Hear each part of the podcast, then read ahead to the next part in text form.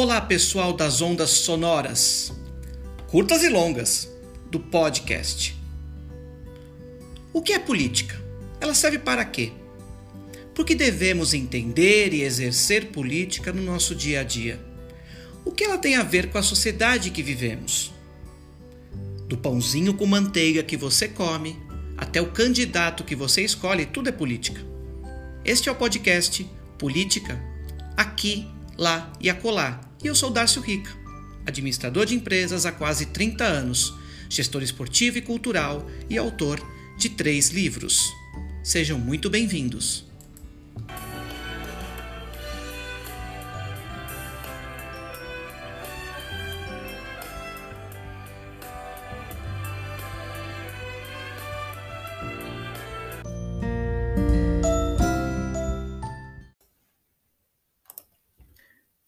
Sejam muito bem-vindos, muito bem-vindas, muito bem-vindes. Esse é o podcast, com seu episódio número 1. Um. Nós não teremos o episódio zero, projeto piloto zero, começo de tudo, daqui a pouco a gente muda, vamos mexer aqui e lá e acolá. Não, nós já vamos direto para o episódio 1. Um.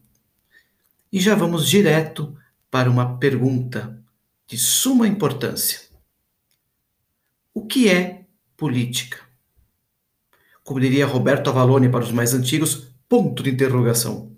O que é política? Política vem de do grego politikos, uma derivação de polis, que significa cidade, e tikos, que se refere ao bem comum cidadãos vivem na polis. A polis é a cidade e a sociedade organizada. Agora, uma coisa um pouco mais, mais bíblica, diria assim, como um grande profeta Jesus Cristo. Onde quer que haja duas ou mais pessoas, haverá sempre a necessidade de definir regras de convivência, limites de ação e deveres comuns a versão bíblica, religiosa, onde dois ou mais estiverem meu, reunidos em meu nome, eu estarei no meio deles. Jesus Cristo também é um ser político, como todos nós. Vou repetir: onde quer que haja duas ou mais pessoas, haverá sim, sempre, a necessidade de definir regras de convivência, limites de ação e deveres comuns. A política, ela acontece justamente no ato de existir em conjunto. Política é igual a uma participação na comunidade, uma participação na vida coletiva. Aí nós vamos um pouquinho para trás, um pouco não, né? Bastante para trás estávamos em Jesus Cristo, né? Vamos um pouco, vamos caminhar muito para trás. Num filósofo grego, o Aristóteles. Aristóteles definiu o ser humano como um animal político. Há uma diferença entre os animais, não? O que significa isso? Esse animal político é um ser que inconscientemente, inconscientemente busca a vida em comunidade, porque suas necessidades materiais e emocionais só podem ser satisfeitas pela convivência com outras pessoas. E para além um pouco desse animal político, a gente tem algo que pode, que pode acrescentar a essa definição. Esse animal político, esse que se diferencia de outros bichos, de outros seres vivos no planeta, ele se, ele se diferencia pela sua capacidade de se comunicar num nível bem mais complexo, que é bem diferente de outras espécies. Essa, o, o alto padrão de comunicação definido em códigos, letras, palavras, expressões do corpo, pensamentos, ideias e alma ele vai se utilizar sim da linguagem, que é uma forma de trocar ideias, de imaginar o futuro e criar regras para compartilhar este mesmo espaço. Tá aí a definição que Aristóteles, num campo um pouco mais abrangente, de uma forma até bem resumida, nos traz. A política para o Aristóteles começa de uma forma bem simples, já no seio familiar, na convivência entre familiares. E depois se expande para o resto da sociedade. Começa no seio da sua, do, do, seu primeiro movimento social, que é a sua própria, o seu próprio relacionamento, que é a sua própria família. Cabe aqui definir que família nós não estamos falando de conceito de família clássica teocrática, como as pessoas colocam, né? Uma família evoluída, ou seja, pessoas que estão sua convivência diária, no seu dia a dia, dentro do seu ambiente, do seu primeiro ambiente, aquele para onde você onde você fica a maior parte do tempo, que é a sua família, que novamente, família não é um conceito papai, mamãe, filhinho, filhinha. Família é aquele são as famílias. Isso na economia é muito bem tratado. De Adam Smith até Keynes, enfim, a família é o conceito onde você está inserido de primeira, na origem. E que, novamente, a família não é um conceito, ela não tem um, atores, de, atores definidos, pré-definidos, pré-estabelecidos como norma. Família é um conceito muito mais amplo, de participação de pessoas, mas são as primeiras pessoas às quais você tem o tempo inteiro o contato inicial e o contato diário, cotidiano, a sua família. E esta família, sim, nesse relacionamento, sim, se expande para o resto da sociedade. A não ser que você seja um eremita, que é aquele indivíduo que foge completamente do convívio social se, se você não for esse eremita, apesar que você até corre o risco de, você não vai conseguir escapar da política, da polis. Você não vai conseguir escapar, porque é inevitável todo relacionamento, como diz sempre no começo desse trailer, que a gente chama de trailer, né, no, aqui no podcast, do pãozinho que você come até o voto que você escolhe, até o candidato que você escolhe por meio do voto, tudo é política. Voltando um pouquinho para o significado de política, ela em si está relacionada com aquilo que diz respeito ao espaço público, do público, do povo, e ao bem, por consequência, porque é o que a gente deseja, pessoas minimamente civilizadas desejam, respeito desse espaço público ao bem dos cidadãos e a sua gestão, a sua administração. Como que é administrada, como é administrado esse espaço público que visa o bem dos cidadãos. Isso é muito importante quando você vai tratar de política, porque ela é sim uma atividade muito ligada, muito conectada a a atividade própria da cidade. Ela se refere a todas essas relações humanas num espaço comum. Afinal de contas, dois corpos não ocupam o mesmo lugar, portanto, o espaço é de todos, cada um no seu espaço. Ou como a gente coloca isso numa linguagem fanqueira, cada um no seu quadrado. Ado, ado, ado. Dividido é um espaço comum, claro, fundamental. Ele é, por isso mesmo, ele é dividido e negociado entre os indivíduos. Por isso que todos têm direito ao espaço, não é uma coisa de comunista. Todo mundo tem direito ao seu espaço, ao seu livre ser, agir, pensar dentro da liberdade. Por isso que política também é libertadora, porque pensa na sua e na do outro também os mesmos direitos e deveres. Isso é um âmbito um pouco maior que trataremos em outros tantos episódios.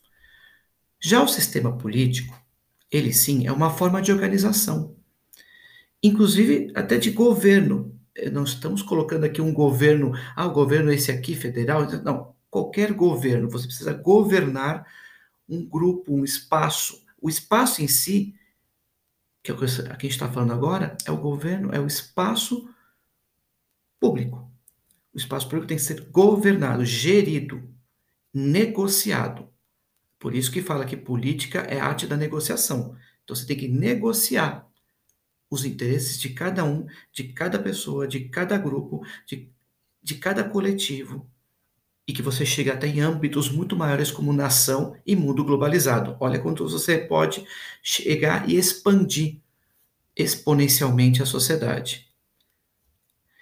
Isso, e esse governo vai englobar, sim, instituições políticas que compõem, que a compõem. Grupos, associações, igrejas, Estado, time de futebol, tudo vai englobar questões, tudo engloba questões políticas, questões da polis, da comunidade. Porque política tem três letras Cs. C de cerimônia, C de cortesia e C de civilidade. Que esses três Cs estão dentro do ciclo chamado urbanidade. Cerimônia, cortesia, civilidade, dentro do conceito maior de urbanidade. E por assim dizer, a política também é uma ciência, e como tal, tem estudo, tem consenso, não é o que a gente tem visto hoje em dia, né? Na deteriorização da ciência aqui no nosso país, principalmente nos tempos que estamos gravando aqui, é o tempo de negação da ciência, os tais negacionistas e obscurantistas. Mas é a ciência, sim. É uma ciência, sim. É a ciência do governo dos povos. Ela é fundamental para toda a diretriz do bem-estar da comunidade. É a, a política também é a boa capacidade para se relacionar com outras pessoas. Então, por ser uma ciência do governo dos povos, e por ser também a boa capacidade para se relacionar com outras pessoas, novamente, precisa-se de, dentro do espaço coletivo da urbanidade, exercer a cerimônia, a cortesia e a civilidade. A palavra política pode ser usada também para se referir à organização e administração de qualquer instituição privada, por que não? Como empresas, escolas, sindicatos, igrejas. O leque é amplo, até porque a capacidade de se relacionar e de fundar organizações, grupos, associações, coletivos é a capacidade também que move o ser humano em busca de suas causas, princípios, ideias e desejos. Sempre que alguém tem o poder de dirigir outras pessoas, podemos falar que há uma relação política entre as partes, entre o que dirige e os que obedecem. Mas eles são participativos e cíclicos, harmônicos entre si. Quem dirige apenas está tendo a concessão de organizar, organizar o conjunto das ideias do coletivo. E eles as pessoas têm que cumprir, porque afinal de contas foi um consenso que se chegou, como na ciência, que falei agora no comecinho, um pouco antes. Você tem que cumprir estas regras. E se desejar modificar, novamente, é dinâmico o processo político, porque você vai sempre colocar em questionamento, avaliação, acompanhamento e mudança, sim, sugerida, novamente trazendo para a polis aquilo que pode ser melhorado para a polis, para a comunidade. Até as famílias, o conceito de família novamente é muito mais amplo do que do que tentam nos colocar nesses tempos tão difíceis. As famílias, até as famílias, têm a sua política própria. Por exemplo, as regras na sua casa podem ser diferentes daquelas da casa do seu amiguinho da escola. Quando você não aceita essas regras, quer mudá-las e tenta fazer uma negociação com seus pais, você também está fazendo política. Pois está reivindicando o que você acha que sejam seus direitos de criança e de filho. Isso é muito trazer para o dia atual, né? Então, isso é muito importante o conceito da família, deixar bem claro. A família tem a sua política própria. E ela pode contribuir para uma política de grupos coletivos, da comunidade, que vai desde o, ali, do seu logrador pequeno, do seu grupo pequeno, da sua associação, do seu bairro, enfim, isso vai expandindo para todas as esferas e dentro da complexidade que é o mundo globalizado.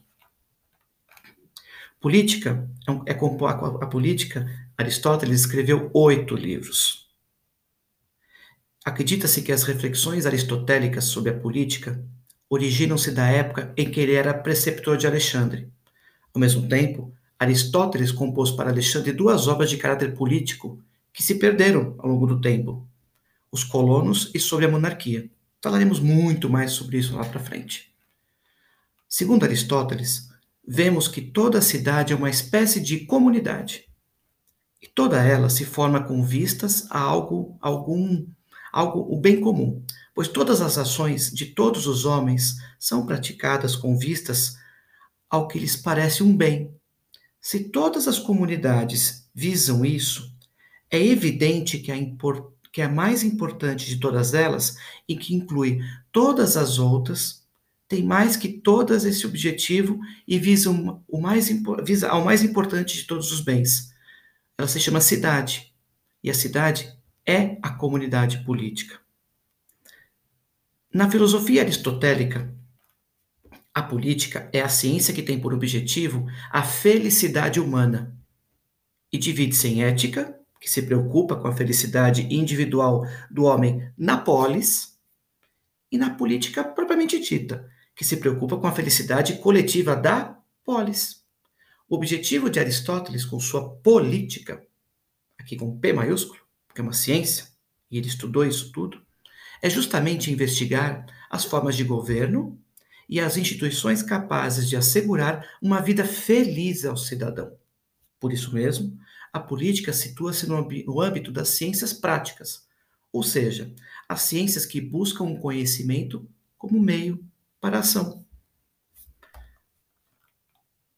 Tem alguém que eu vou falar aqui muito rapidamente, antes de passar para um quadro especial aqui do, de encerramento desse podcast, desse episódio 1, que é um Bre que é Bertolt Brecht.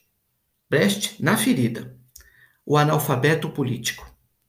O pior analfabeto é o analfabeto político. Ele não ouve, não fala, nem participa dos acontecimentos políticos. Ele não sabe que o custo de vida, o preço do feijão, do peixe, da farinha, do aluguel, do sapato e do remédio dependem das decisões políticas. Fica a dica para os próximos. A ideia nesse quadro aqui, vocês devem lembrar, ao final aqui do podcast, é tratar um momento humor, um momento reflexão. Eu comecei nessa primeira edição aqui, lembra que antigamente, os mais antigos vão saber do que estou falando, a, a seguir o top de 8 segundos. Pim, 8, pim, 7, pim, 6, que, que antecedia ou até encerrava as transmissões. Então eu vou encerrar as transmissões com um top de oito frases de o escolhido desta esse primeiro episódio que é Milor Fernandes, 1923-2012. Milor Fernandes foi, foi desenhista, humorista, dramaturgo e escritor, tradutor e jornalista. Conhecido pelo seu humor ácido, e selecionei aqui oito, o top de oito frases para encerrar, que tem um pouco a ver com o que nós tratamos aqui hoje, de um jeito para refletirmos um pouquinho mais. Ao top de oito pi. 8 pi, top pi segundos. No caso, muito mais que segundos. Então vamos ao top 8. 8. Se você agir sempre com dignidade, pode não melhorar o mundo, mas uma coisa é certa: haverá na Terra um canalha menos. número 2. Ou, na contagem regressiva, número 7. A escolher. Mas vamos de 7. 7. O pior não é morrer, é não poder espantar as moscas. 6. Quem sabe tudo é porque anda muito mal informado. 5. Qualquer idiota consegue ser jovem. É preciso muito talento para envelhecer. 4. Fique tranquilo, sempre se pode provar o contrário. 3. A verdadeira amizade é aquela que nos permite falar ao amigo de todos os seus defeitos e de todas as nossas qualidades. 2. Toda lei é boa, desde que seja usada legalmente. E 1. Um, para encerrar as transmissões de hoje, não há problema tão grande que não caiba no dia seguinte. Até o próximo!